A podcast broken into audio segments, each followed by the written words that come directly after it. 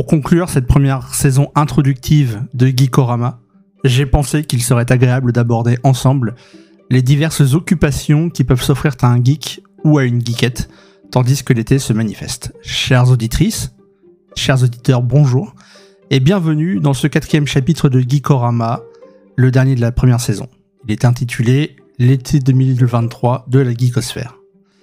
Pour celles et ceux d'entre vous qui s'apprêtent à partir en vacances, voici quelques conseils parfaitement subjectifs pour enrichir votre soif de lire, jouer, regarder des séries ou regarder des films. Mais commençons par les joueurs, avec le renouveau des formats portables. L'événement depuis quelques mois, c'est donc le renouveau des plateformes portables pour les joueurs. Deux mastodontes se profilent. D'un côté, déjà bien installé dans le game, la Steam Deck. En promotion jusqu'au 13 juillet, elle est disponible sous trois formats à la commande, allant de 377 à 574 euros. Ce sont la taille de la mémoire embarquée et la qualité de l'écran qui varieront. Elle vous permet d'embarquer toute votre bibliothèque Steam avec un OS Linux, ce qui est une véritable prouesse. À vous les longues heures en train, en voiture, en avion ou à poney, enfin bien occupé. De l'autre côté, Asus a sorti la ROG Ally. ROG, pour Republic of Gamers, est le volet haut de gamme de la marque d'électronique grand public taïwanaise.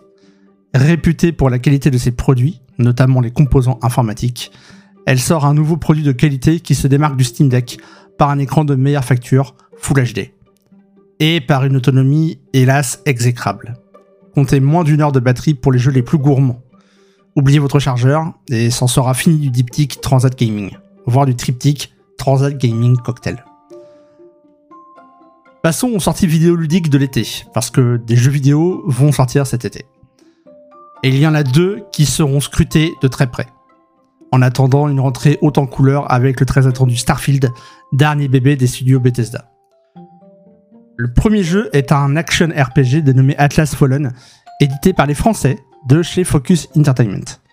Alors Focus Entertainment, euh, c'est des jeux comme A Plague Tale, euh, Innocence et Requiem, notamment, pour ceux qui ne connaîtraient pas euh, ce studio euh, de développement et d'édition de jeux vidéo. Alors Atlas Fallen, ça se passe dans un, univers singulier, principalement composé de dunes, et vous devrez terrasser de redoutables monstres légendaires à l'aide de pouvoirs imprégnés de la puissance du sable. Une idée somme toute originale. Les premiers trailers de gameplay laissent entrevoir une idée fort sympathique pour un jeu qui sera vendu une cinquantaine d'euros, soit moins qu'un triple A, qui est le nom qu'on donne au blockbuster du jeu vidéo. Euh, sortie prévue le 10 août. Et puis, il y a le retour d'une licence absolument culte pour ceux qui aiment Donjons et Dragons. Je veux bien sûr parler de Baldur's Gate, avec la sortie définitive du troisième opus courant août. A noter que le jeu est en accès anticipé depuis 2020, et bénéficie d'ailleurs d'excellentes critiques sur une version qui n'est donc pas totalement achevée, mais qui a permis aux développeurs d'ajuster le jeu en fonction du retour des joueurs. Et ça, c'est très important, et c'est une excellente démarche. Les développeurs, parlons-en justement, il s'agit du studio belge Larian, à qui l'on doit les très bons Divinity Original Sin 1 et 2. Larian a révolutionné l'obscur C-RPG, le C pouvant signifier aussi bien computer que classical dans le cas présent. Souvent inaccessible pour les néophytes avec sa vue du dessus, sa caméra fixe, ses stats à n'en plus finir, ses interminables lignes de dialogue et ses quêtes commencées le lundi pour s'achever le week-end suivant. La touche Larian, c'est de l'humour, de la dérision, une direction artistique léchée, une écriture soignée et un gameplay modernisé et plus accessible. À noter que les deux jeux dont j'ai parlé dans ici, dans ce paragraphe, sortiront sur PS5, Xbox Series et PC. Passons maintenant aux séries.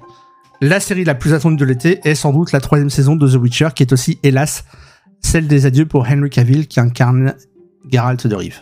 Il sera remplacé par Liam Hemsworth, le frère cadet de Chris, si vous savez Thor dans le MCU. Cette troisième saison fait d'ores et déjà débat, d'abord parce qu'elle est découpée en deux parties. Une première est disponible depuis fin juin, une seconde sera disponible fin juillet. Ensuite parce qu'elle serait trop rythmée dans la succession d'événements, si bien que l'on n'aurait pas le temps de s'attacher aux personnages. Pourtant, pour qui a lu les livres de Sapkowski qui servent de base à la trame de la série, ces derniers n'étaient pas non plus d'une accessibilité à toute épreuve. Les bons dans le passé ou le futur étaient fréquents, le passage du format de la nouvelle à celui du roman n'ayant pas non plus une facilité des choses, sans compter une immersion géographique assez sommaire faite par l'auteur. Euh, je vous mets au défi par exemple de placer sur une carte du continent la Témérie, la Rédanie, le Covir, Rive et j'en passe. C'est une corvée. Un peu d'indulgence donc et de patience pour euh, les créateurs de la série. Et je suis sûr qu'on peut à la fin avoir un résultat de qualité. Le 31 août sera diffusée euh, la série live action One Piece à nouveau sur Netflix et qui est adaptée donc du manga éponyme d'Eichiro Oda. Pour les mordus des aventures de Luffy Co, ce sera donc l'occasion de redécouvrir leur héros préféré, tandis que le manga se vend par cargos entiers à travers le monde depuis sa première parution en 1997. Les films maintenant. Pixar, le 21 juin, a sorti Élémentaire. La bande-annonce laissait entrevoir une nouvelle fois l'absolue maîtrise du studio quant à la fluidité et la qualité de l'animation. Reste à savoir si le scénario sera au rendez-vous. À titre personnel, je reste encore marqué par Vice Versa, la dernière production du studio que j'ai vue et qui m'a vraiment bouleversé. L'événement cinématographique estival reste néanmoins le cinquième opus d'Indiana Jones, intitulé Indiana Jones et le cadran de la destinée. À 80 ans, Harrison Ford nous offre un superbe chant du cygne, et les critiques sont très bonnes. D'ailleurs, le film a été projeté hors compétition à Cannes, lors du dernier festival. Le 12 juillet, l'agent secret cascadeur le plus célèbre de la planète, à savoir Ivan Hunt, sera de retour pour le septième volet de ses incroyables aventures.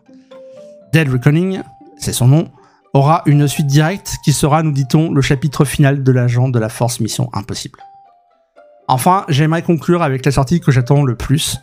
Le 19 juillet, le nouveau Christopher Nolan sera dans toutes les salles. Intitulé Oppenheimer, il s'agit d'un biopic de Robert Oppenheimer, donc le directeur du fameux projet Manhattan. Il sera campé à l'écran par le magnétique Killian Murphy, que l'on a notamment vu dans Peaky Blinders. Et il sera entouré de la brillante Emily Blunt, mais aussi de Robert Downey Jr. et de Matt Damon. Le film est prévu pour durer 3 heures, mais avec Nolan, on s'ennuie rarement. Sauf devant Tenet, mais gageons qu'il s'agissait là d'un simple accident de parcours. Enfin, terminons avec un peu de lecture, si vous le voulez bien. L'été, c'est aussi une période de calme propice à la lecture. Je vous propose quelques recommandations parmi des cycles et épopées qui ne sont pas forcément parmi les plus connus. En premier lieu, je vous propose L'âme du temple, trilogie écrite par Robin Young et se déroulant à l'époque des croisades. Remarquablement documentée, euh, les romans se lisent comme un cycle d'aventures exaltant porté par le personnage fictif de Will Campbell, qui croise cependant des personnages bien réels tels que William Wallace ou euh, Baybars, surnommé l'Arbalète, et qui menait pendant un temps euh, la fronde des musulmans contre les croisés. Passons ensuite au Royaume du Nord, qui s'adressera sans doute à un public plus adolescent. L'on y suit les aventures de la toute jeune Lyra Bellaqua et de son daimon, euh, Pantalemon, qui est en fait une sorte d'animal de compagnie, mais euh, qui, dans cet univers, est lié euh, psychiquement à son enfant ou à son adulte. Lyra Bellaqua tente de sauver des enfants kidnappés par des enfourneurs, c'est comme ça qu'ils sont surnommés, et ces derniers font l'objet d'horribles expériences dans les lointains royaumes glacés du Nord. Lyra Bellaqua pourra compter sur de l'aide, notamment celle de l'ours Yorick Burnison et de la sorcière Serafina Perakina, pour tenter de délivrer euh, notamment son ami Roger. Enfin, concluons par le cycle d'Elric, que je n'ai pas lu à titre personnel, mais dont j'ai entendu le plus grand bien. Elric est le prince héritier du plus puissant empire du monde, Melniboné. Cependant, cet empire semble être sur le déclin. Et le jeune garçon, pour ne rien arranger, est de constitution très fragile, astreint à un traitement très strict à base d'herbes et de plantes, et il passe donc son temps libre à dévorer la bibliothèque de son père. Et du temps libre, hein, bah il en a. en lisant donc les livres euh, qui sont présents dans la bibliothèque de son père, il va se rendre compte que son destin, eh ben, ce serait bien qu'il le remette en cause. En France, les aventures d'Elric sont éditées par Pocket en 9 tomes. L'occasion peut-être pour vous de vous laisser tenter. En conclusion, c'est sur cette chronique que s'achève la première saison des podcasts de Guy. Si cela vous a plu, n'hésitez pas à en parler autour de vous. C'est une aide inestimable pour moi. En ce qui me concerne, je vous souhaite un très bel été et j'aurai le plaisir de vous retrouver le 21 août. En attendant, passez belles vacances.